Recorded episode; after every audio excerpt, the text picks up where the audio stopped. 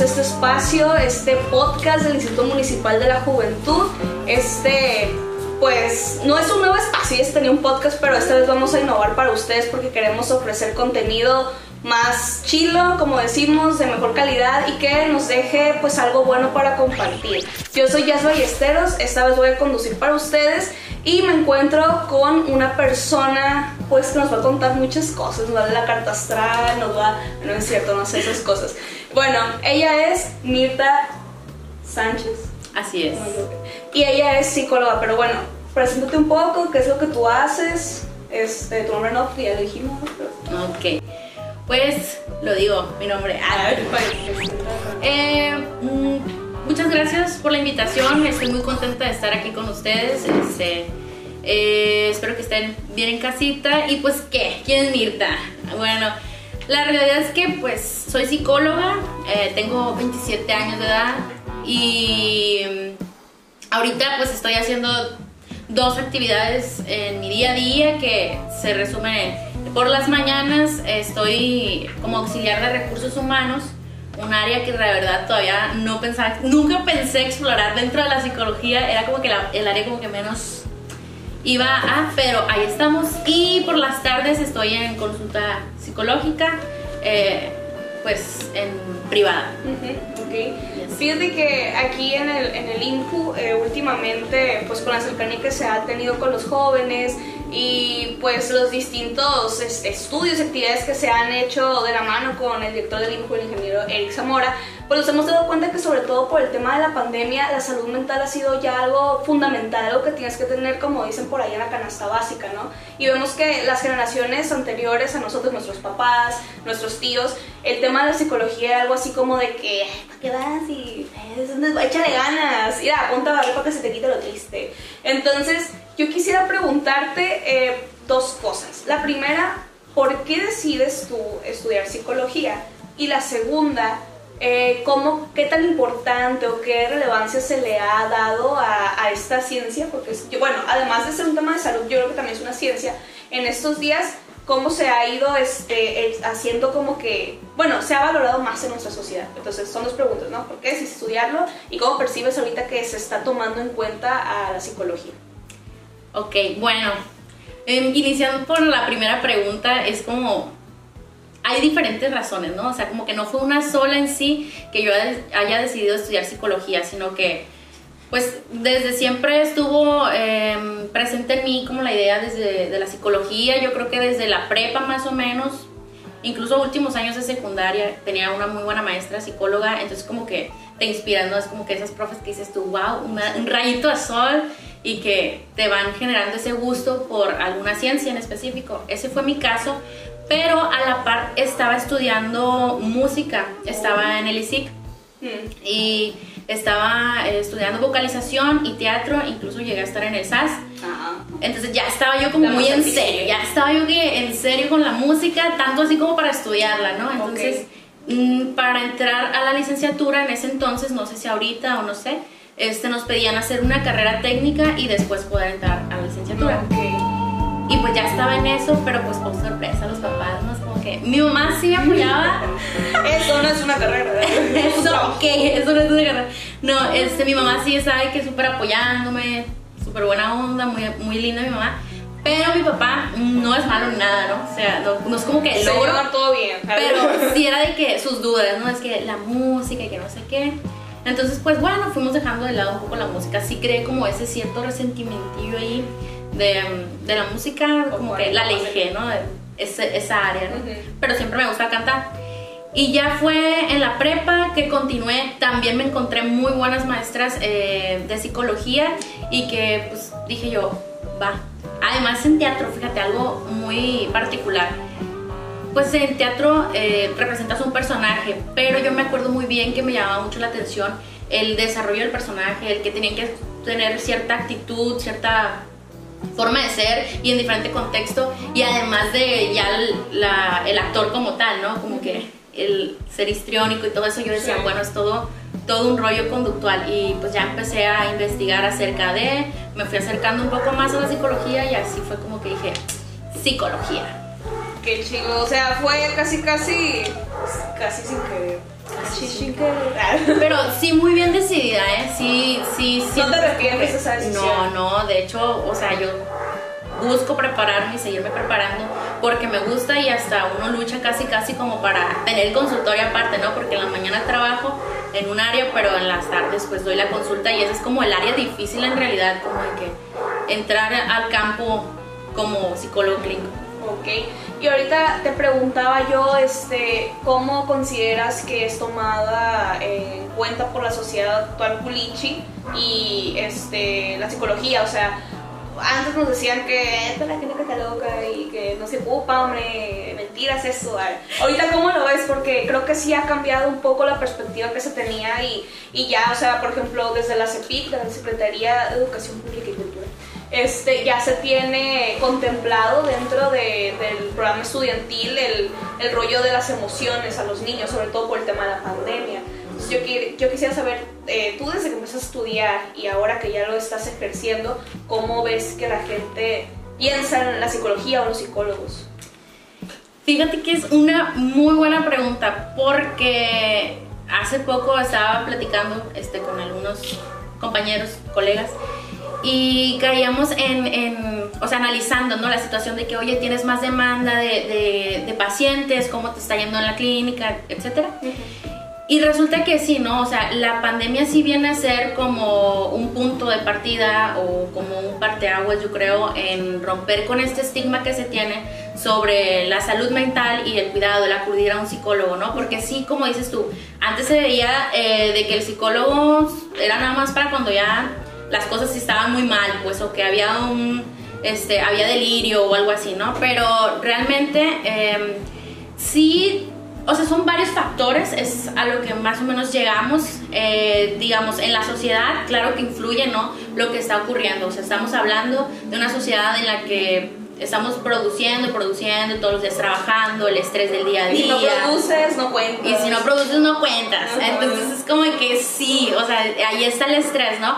Pero, digamos, esa es la parte a nivel social, el día a día, el estrés, etcétera.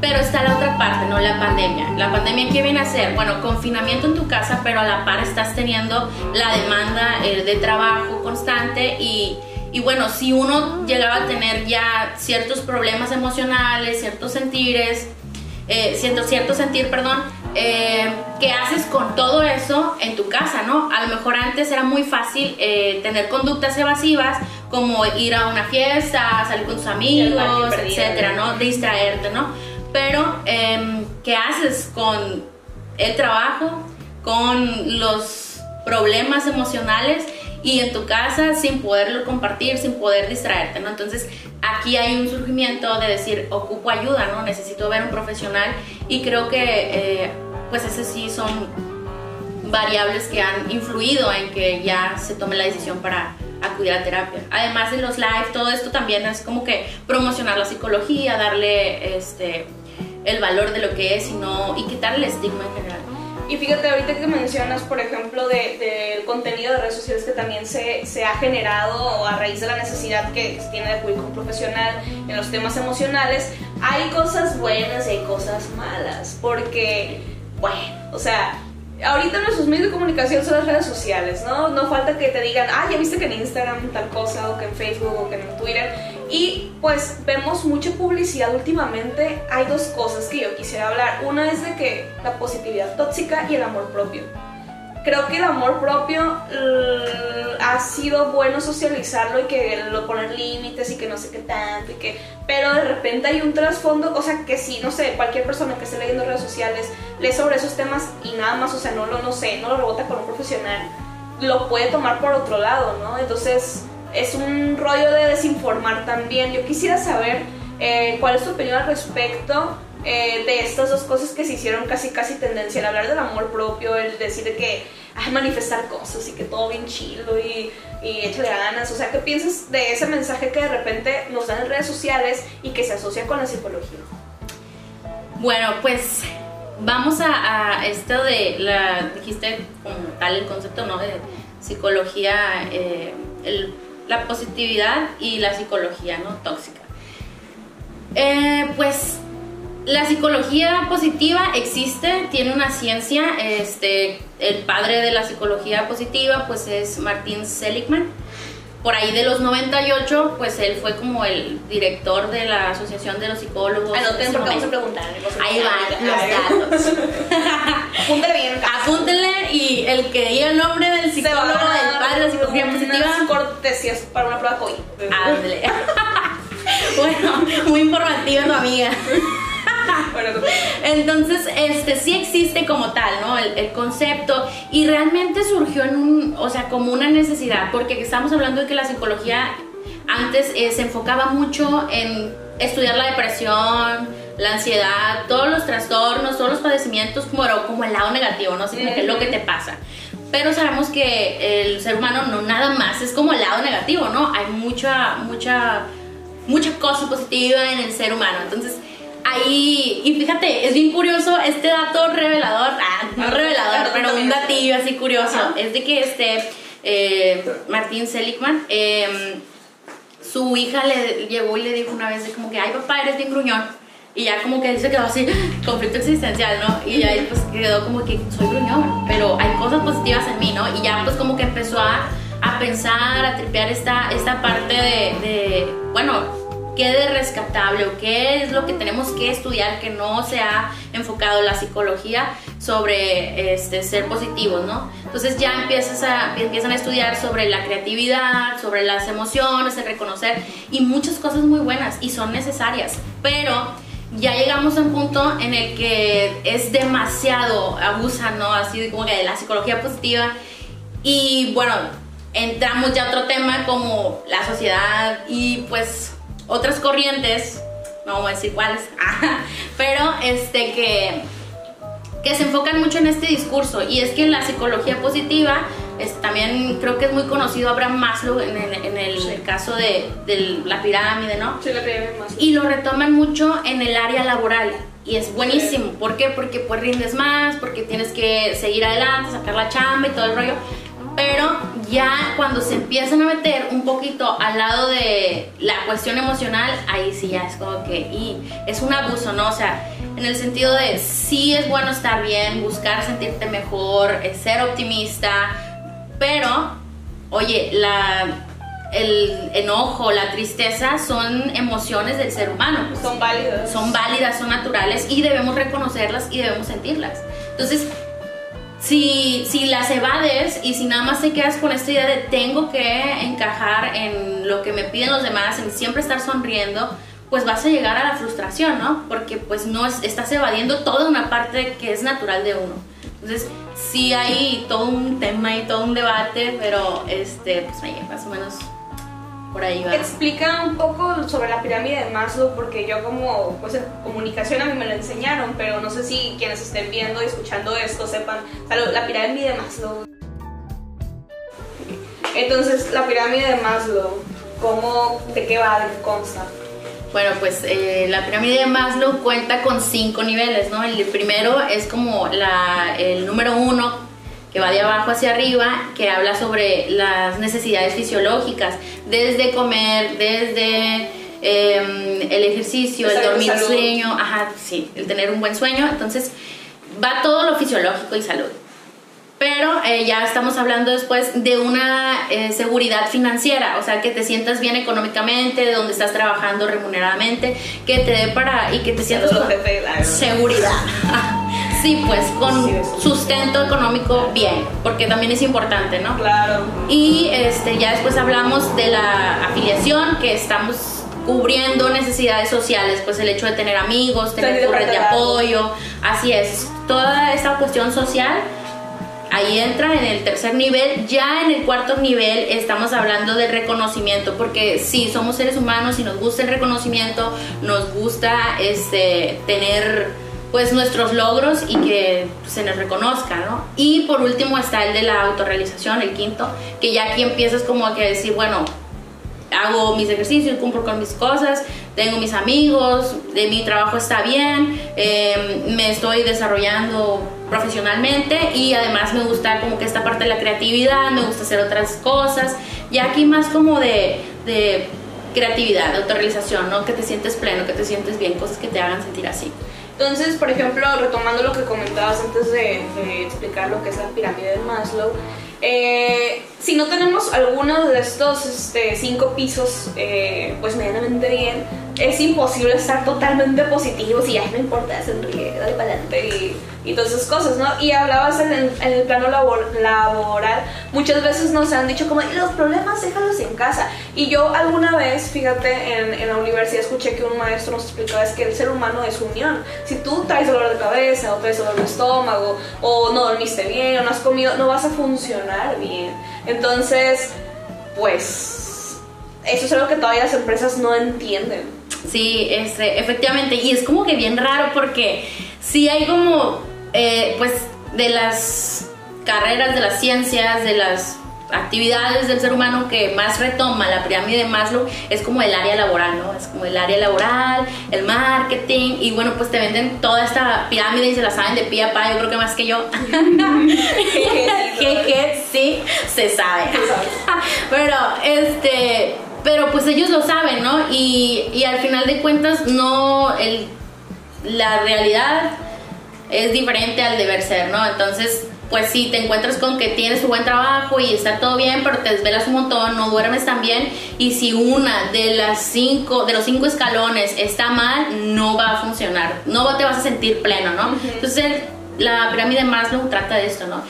Y pues sí, los trabajos ahí tendrían que entender que el hecho de tener un buen sueño, tener un descanso, tener tiempo para salir con tus amistades, tener un buen sueldo, tener un buen sueldo, darte tiempo de, de seguirte preparando profesionalmente, es parte, es parte de, del cumplir con todos los escalones para sentirnos bien y plenos.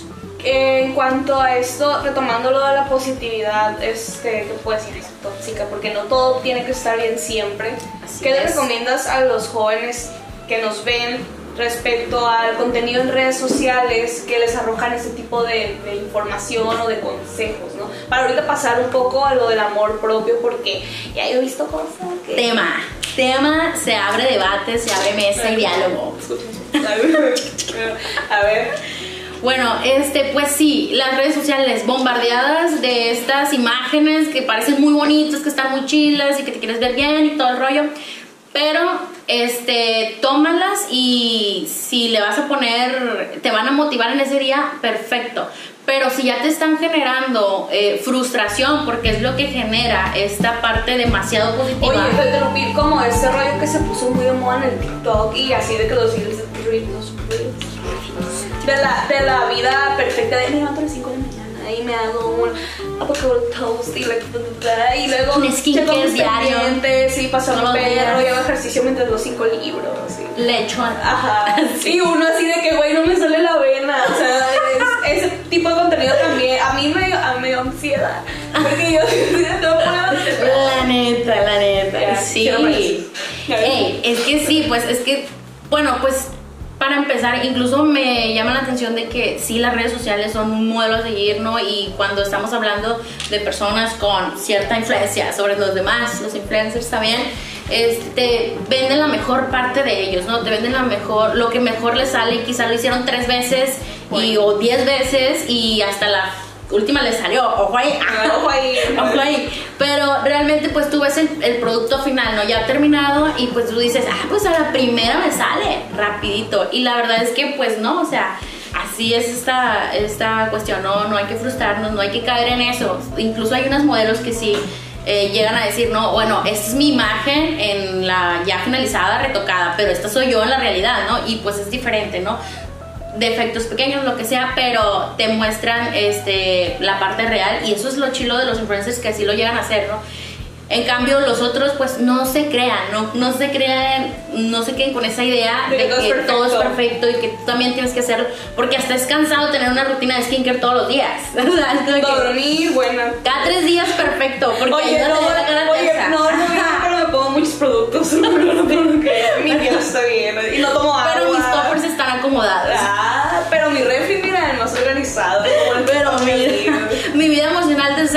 Mi refri, hoy bebé. Uh, acomodadito. no, sí, Oye, y sobre el amor propio, este creo que es importante que se dé información para que las nuevas, bueno, creo que todas las generaciones, ¿no?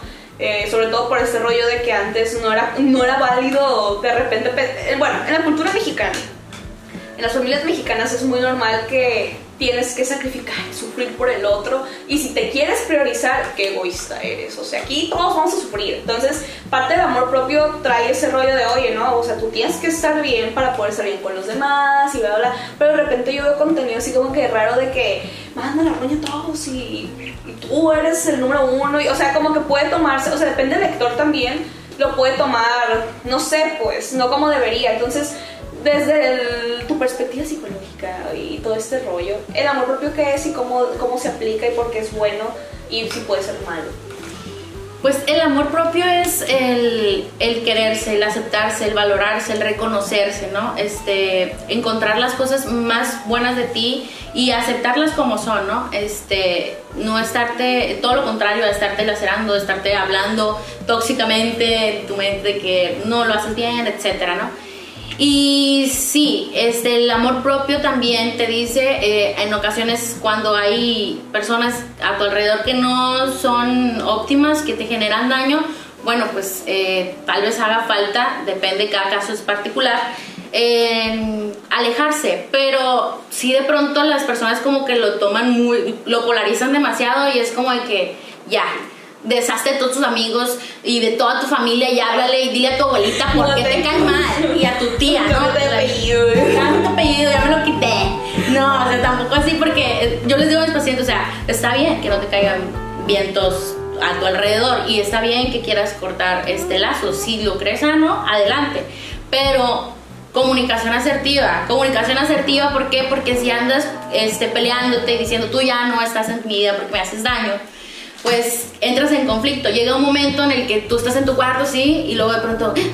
ya no me habla, y es que le debí de hacer esto, y es que lo otro. Entonces ya es como de que te va a generar conflicto. Es mejor si va a cerrar un ciclo adecuadamente, ¿no? Es como que tranquilamente, analizada, acompañada de tu buena psicóloga, por favor, porque si no, pues crea más caos, ¿no? Te crea más conflicto, una tormenta interna y, pues no, no es de esa forma tan tajante, ¿no? hay, hay procesos. El tema de, de, la salud mental, del entender que la psicología es parte de, de las atenciones que uno como ser humano debe tener o, de las cosas que debe buscar, este, pues sí, ¿no? Tener en su vida como una buena alimentación, como un seguro médico, y al dentista y esas cosas, pues es algo que comentamos al inicio y yo insisto mucho en que apenas como que ya estamos entendiendo que, que se necesita, pues que es que es algo bueno, que es algo normal y que no es, tienes que estar loquito para, para ir, ¿no? Sí. Porque pues locos todos estamos, Entonces, eh, es muy amplio ese tema. Yo quisiera que, que para, para, finalizar esto, eh, nos cuentes, por último, para ti, esta carrera, cómo te ha cambiado a ti. Cómo ha influido en tu manera de ser, qué prejuicios te ha quitado tal vez porque yo creo que qué difícil ser psicólogo y, ay, no puedo juzgar, ¿no? O, a lo mejor juzgas y dices, pero es que soy psicólogo, debería entenderlo, no sé. ¿Cómo ha influido en ti y, y si alguna de las personas que nos está viendo ha pensado en estudiar esta carrera o está en esta carrera y se la ha hecho difícil, pues qué les puedes decir? Bueno, la carrera de psicología es, y sabes que todos te van a decir esto, o sea, y todos los que hayan estudiado psicología, es una carrera muy bonita. Es como que la frase. y sí, la repito y la vuelvo a decir. Sí, sí es muy bonita. Pero no recomiendo.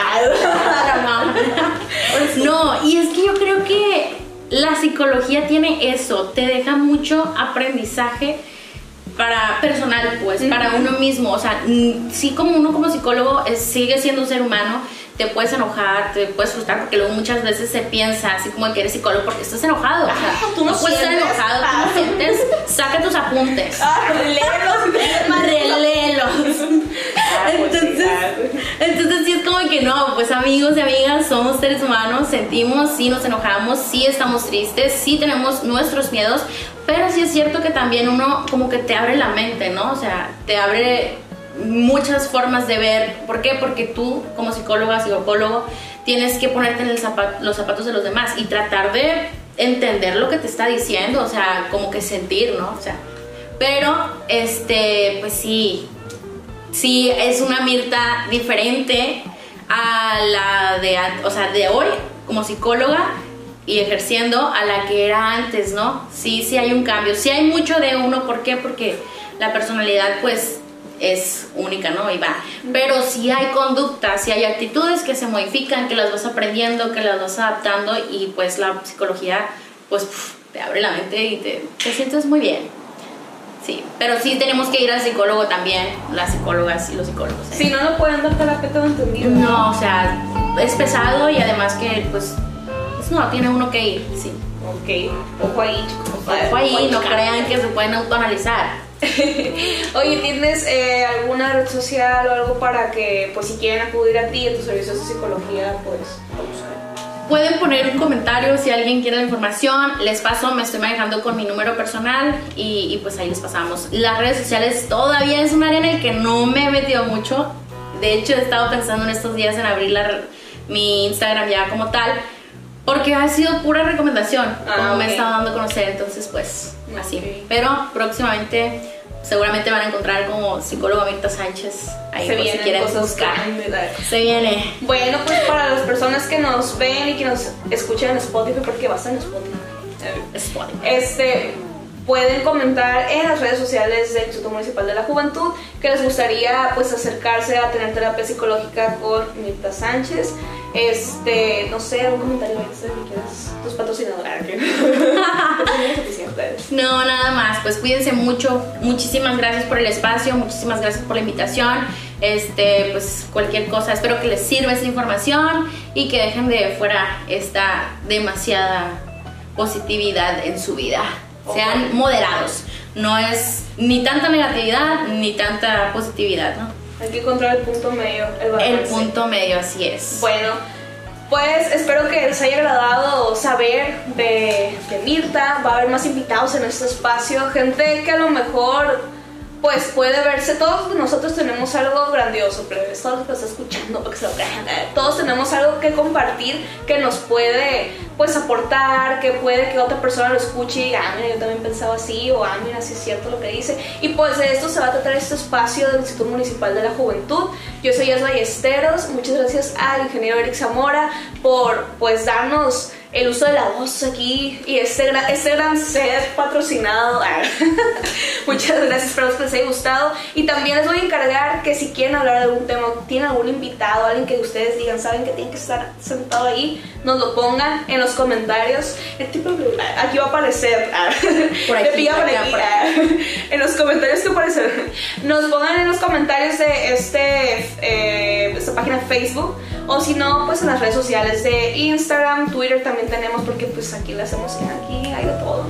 Entonces, pues esperamos sus comentarios y cuídense mucho, usen cubrebocas y pues alimentense sanamente y vayan al psicólogo. Adiós.